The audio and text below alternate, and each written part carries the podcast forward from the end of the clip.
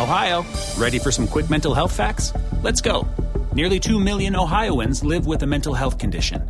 In the U.S., more than 50% of people will be diagnosed with a mental illness in their lifetime. Depression is a leading cause of disability worldwide.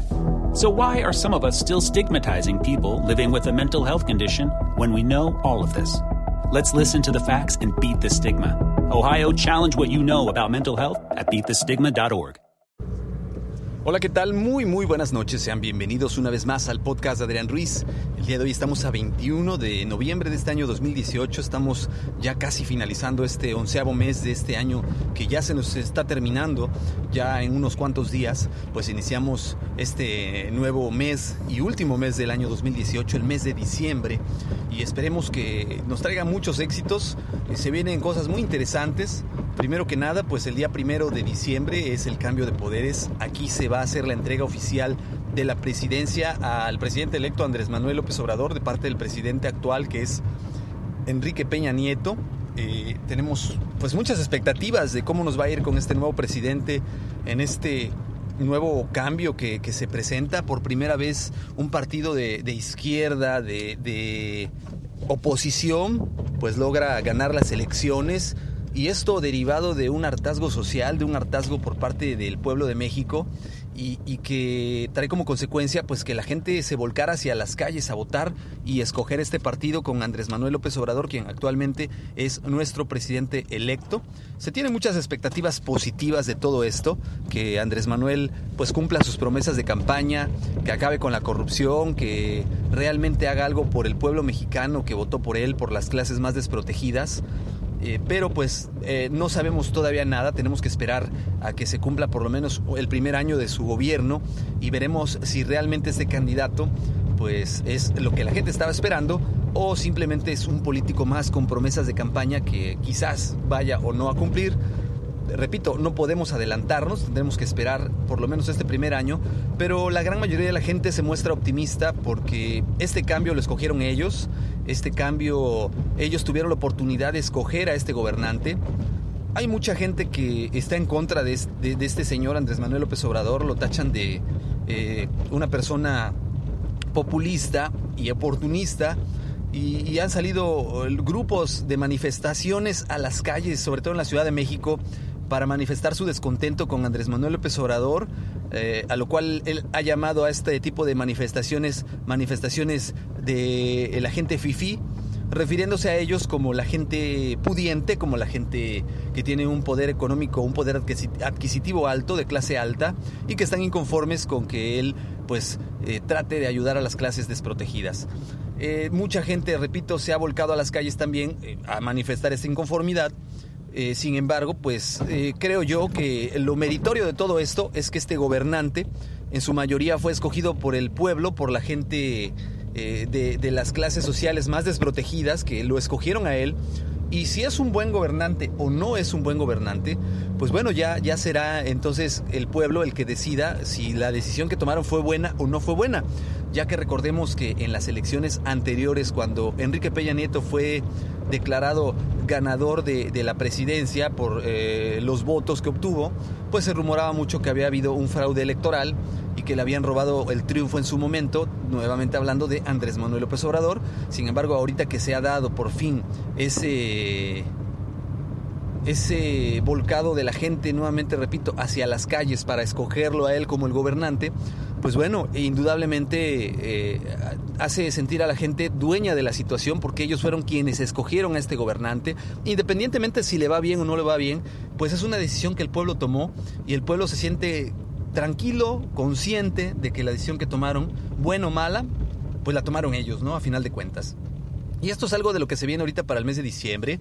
Eh, tenemos también ahorita la situación de los migrantes centroamericanos que están cruzando todo el territorio nacional con miras a establecerse en Estados Unidos. De igual manera, un Donald Trump que aseguró que no les van a permitir el paso colocando a la Guardia Nacional en las fronteras y pues amenazando que si los eh, migrantes centroamericanos avientan aunque sea una piedra a, a, sus guardias, a su ejército, pues ellos van a responder de manera letal porque ellos lo considerarían una agresión hacia su país. Y pues suena muy mm, extremista el comentario de Donald Trump, sin embargo, pues considerando el cómo se han comportado algunos grupos de migrantes que han entrado al país, pues hay, ciertos sectores de la sociedad que se sienten inconformes, que se sienten inseguros, que se sienten vulnerados y amenazados en su tranquilidad a raíz de que este, estos grupos de personas entraron al país, ya que no entraron de la mejor manera posible. Muchos de ellos entraron a través de golpes, de amenazas, de agredir a nuestros oficiales de migración, de agredir a, la policía, exigiendo muchas cosas que realmente el gobierno de México pues les ha, ha cedido en las demandas que ellos tienen, ya que pues hay personal de la Comisión Nacional de Derechos Humanos eh, siguiendo estas caravanas, cuidando que se respeten los derechos de estas personas, que no se maltraten, que no se vulneren, que no se vejen sus derechos. Sin embargo, pues se les ha olvidado que pues también eh, a los conacionales que se están viendo afectados, pues quién los defiende o, quién está cuidando sus derechos. Y desafortunadamente todo esto ha, propiciado inconformidad, repito, por parte de muchos sectores de la sociedad en muchos estados del país. Eh, en las redes sociales pues llueven los videos de centroamericanos eh, siendo pues captados en momentos donde agreden a, mexicanos, ya sea verbal o, amenazan físicamente de, golpear o de acribillar a algún mexicano, se quejan porque las comidas, la, ropa, lo que les da el, el, pueblo de México con tanto, pues, con tanta pasión, con tanto cariño para que ellos eh, tengan una travesía que no sea tan difícil, pues lo tiran a la basura, no les gusta. Eh, el pueblo de México se siente ofendido, esa es una realidad. Si bien es cierto que las redes sociales han encargado de hacer eh, que se exalte todavía más estas situaciones y, de hacerlas más evidentes, la realidad es que la gente mexicana se siente ofendida porque en México somos muy generosos, muy generosos con cualquier persona que nos pida ayuda. Cualquier persona que pida que un mexicano le tienda la mano puede tener la seguridad de que así va a ser, de que lo va a ayudar de que no le va a faltar techo y comida. Sin embargo, también los mexicanos tenemos un carácter muy fuerte, muy difícil, y si alguien nos decepciona y si alguien nos traiciona, pues de igual manera nosotros actuamos con mucho rencor. Esa es una de los, no sé si llamarle eh, cosas positivas o no de, los mexicanos, que, somos demasiado, demasiado eh, fraternales, demasiado hospitalarios, y desafortunadamente se han dado situaciones donde los migrantes, no todos, cabe mencionar, pero sí varios grupos vienen en, situaciones a donde exigen que el gobierno de México les garantice asilo, comida, eh, que les garantice transporte.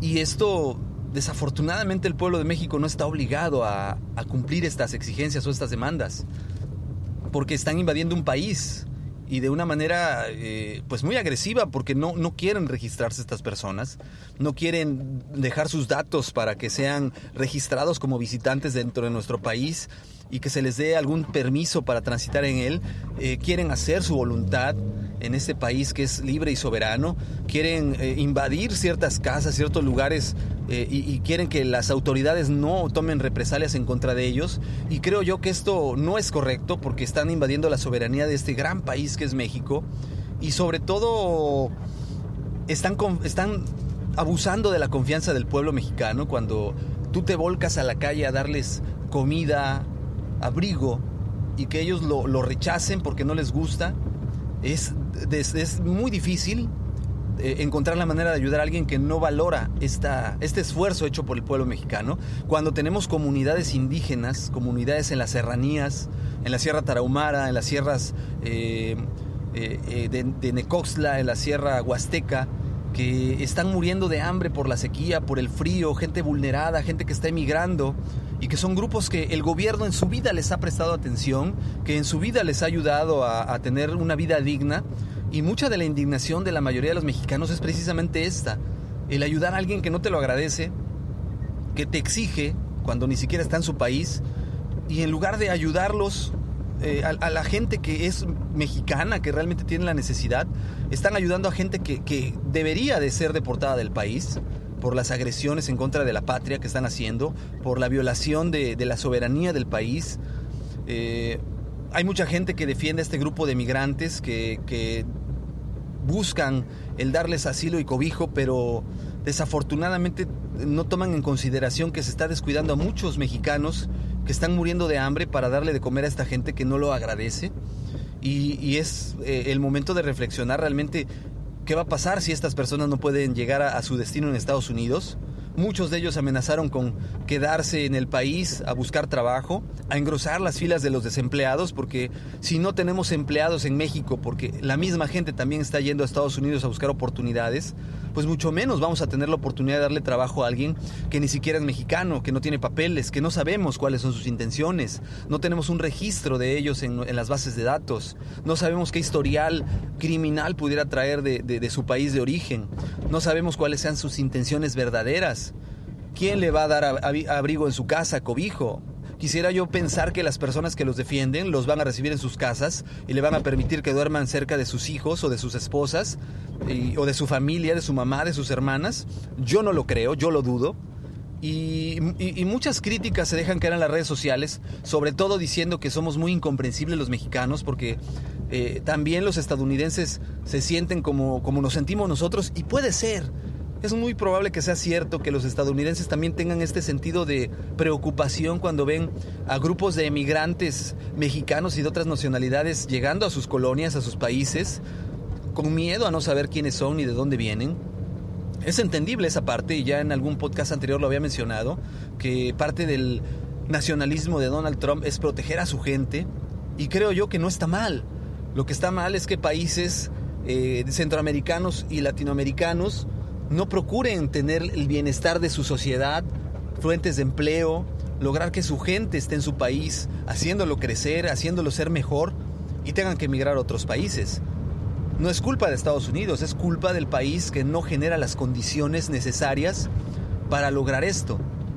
Por eso es que los mexicanos votaron por un gobierno diferente, porque ya están hartos del, del gobierno actual, esperando que este gobierno que entra pues eh, cumpla lo que les prometió.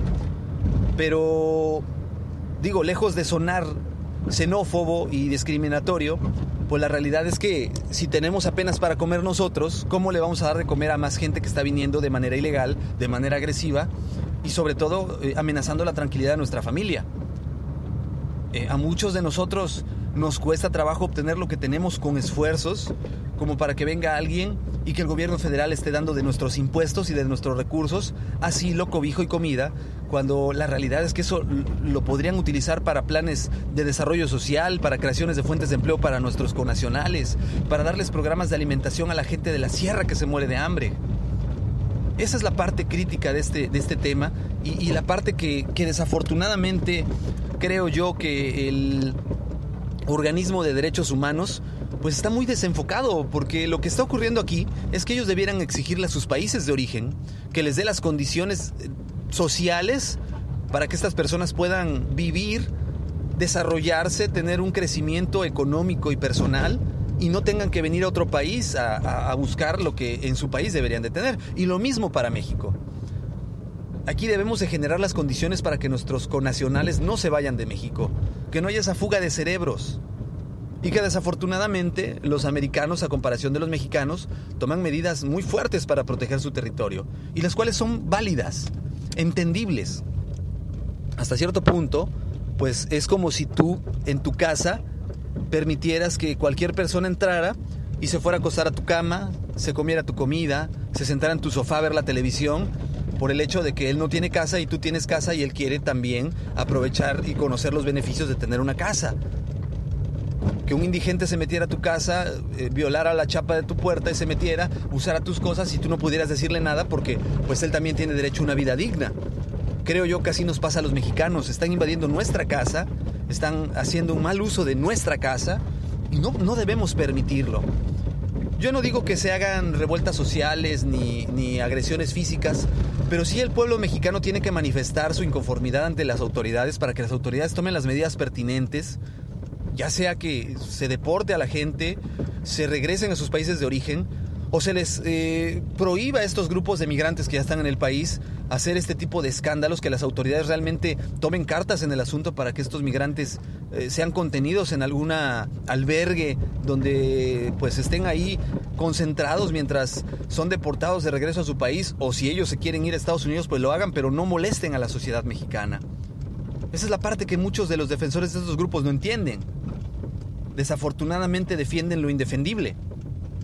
Porque lo primordial, lo primero que defender es la soberanía de nuestro país.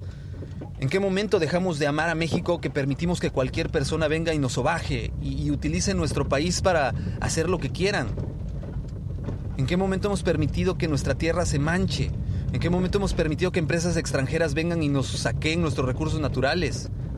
En el momento que nos vendemos como sociedad, como prostituta, para que otras personas vengan y se enriquezcan con nosotros y que nos quedemos callados como sociedad eh, permitiendo que todo esto pase o haciéndonos de la vista gorda, como que no pasa nada.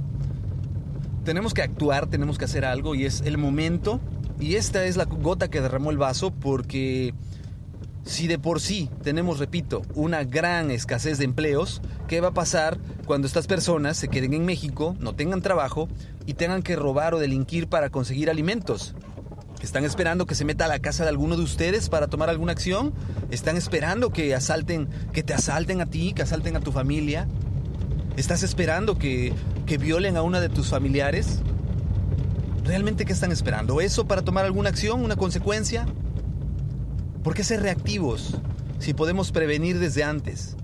Y esto no tiene que afectar los derechos humanos de nadie. Simplemente tenemos que defender los derechos de nuestra gente, de nuestros campesinos, de nuestros indígenas, que nos necesitan, ellos nos necesitan.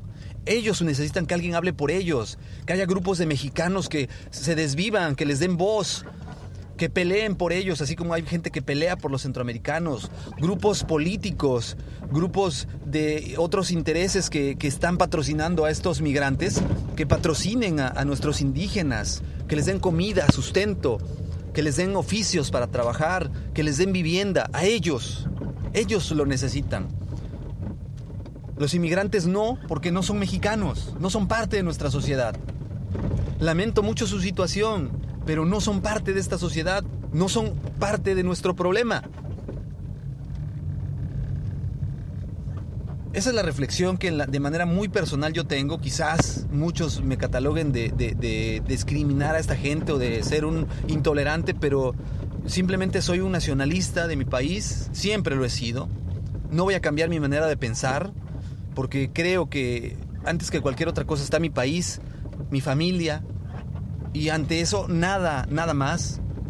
Y espero que la gente que lo escuche pues haga conciencia y presionen a sus autoridades y, que esto, esta pobre gente, porque realmente son pobres por tener que dejar sus hogares para buscar oportunidad en otro lugar, eh, eso es una tristeza, que tengas que abandonar tu, lugar de origen para buscar oportunidad en otro lado, pues que puedan tener oportunidades, pero en su país, no aquí. Aquí ya, ya somos muchos y todos tenemos necesidad de trabajar, todos queremos un buen empleo, todos queremos llevar pan a nuestra mesa.